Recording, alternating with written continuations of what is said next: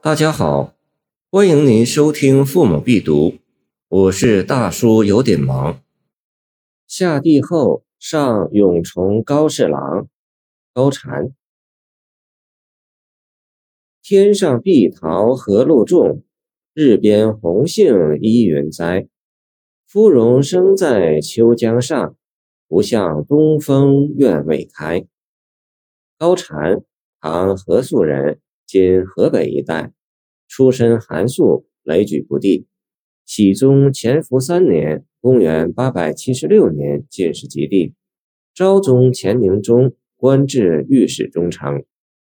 关于此诗有一段本事，见《原新闻房唐才子传》。高禅出雷举不上，题诗省强间曰：“冰柱数条知白日，天门几扇锁明时。”阳春发处无根地，屏障东风次第吹。愿尔切。是年人伦不公，又下地上高侍郎云：唐代科举尤重进士，因而新进士的待遇极优渥。每年曲江会，观者如云，极为荣耀。此诗一开始就用天上碧桃，日边红杏来做比拟。天上日边象征着种地者一登龙门，则身价十倍，地位不寻常。何禄众依云栽，比喻他们有所平视，特承恩宠。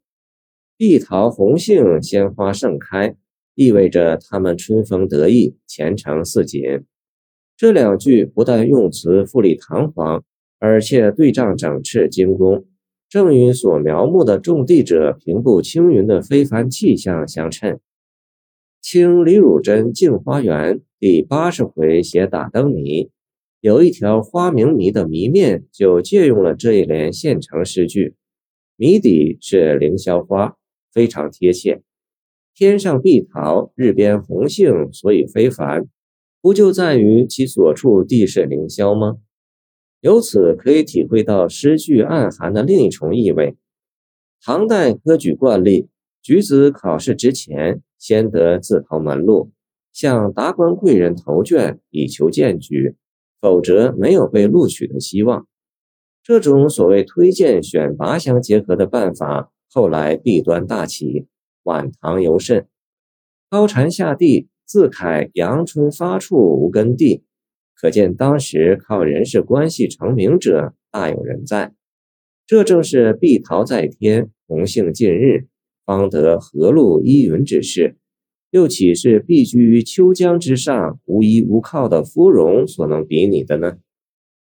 第三句中的秋江芙蓉，显然是作者自比，作为取癖的意象，芙蓉是由桃杏的比喻连累生发出来的。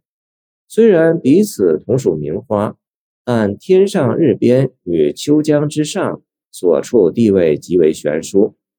这种对照与左诗咏史名句“郁郁见底松，离离山上苗”类似，寄托贵贱之不同，乃是地势使之然。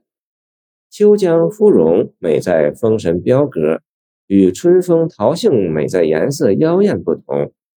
原新闻房唐才子传称：“禅本寒士，性倜傥离群，稍上气节。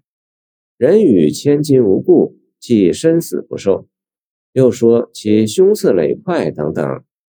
秋江芙蓉孤高的格调与作者的人品是统一的。末句不像东风愿未开，话里带刺，表面只怪芙蓉生的不是地方，生在秋江上。不是时候，正值东风，却暗喻自己生不逢辰的悲慨，与阳春发处无根地，屏障东风次第吹，同样悦耳切。只不过此诗全用笔体，即兴深微。诗人向大人物上书，不卑不亢，毫无斜肩献笑的媚态，这在封建时代是较为难得的。说未开而非不开。这是因为芙蓉开花要等到秋高气爽的时候。这里似乎表现出作者对自己才具的自信。不妨顺便说一句高禅在作诗后的第二年终于蟾宫折桂如愿以偿了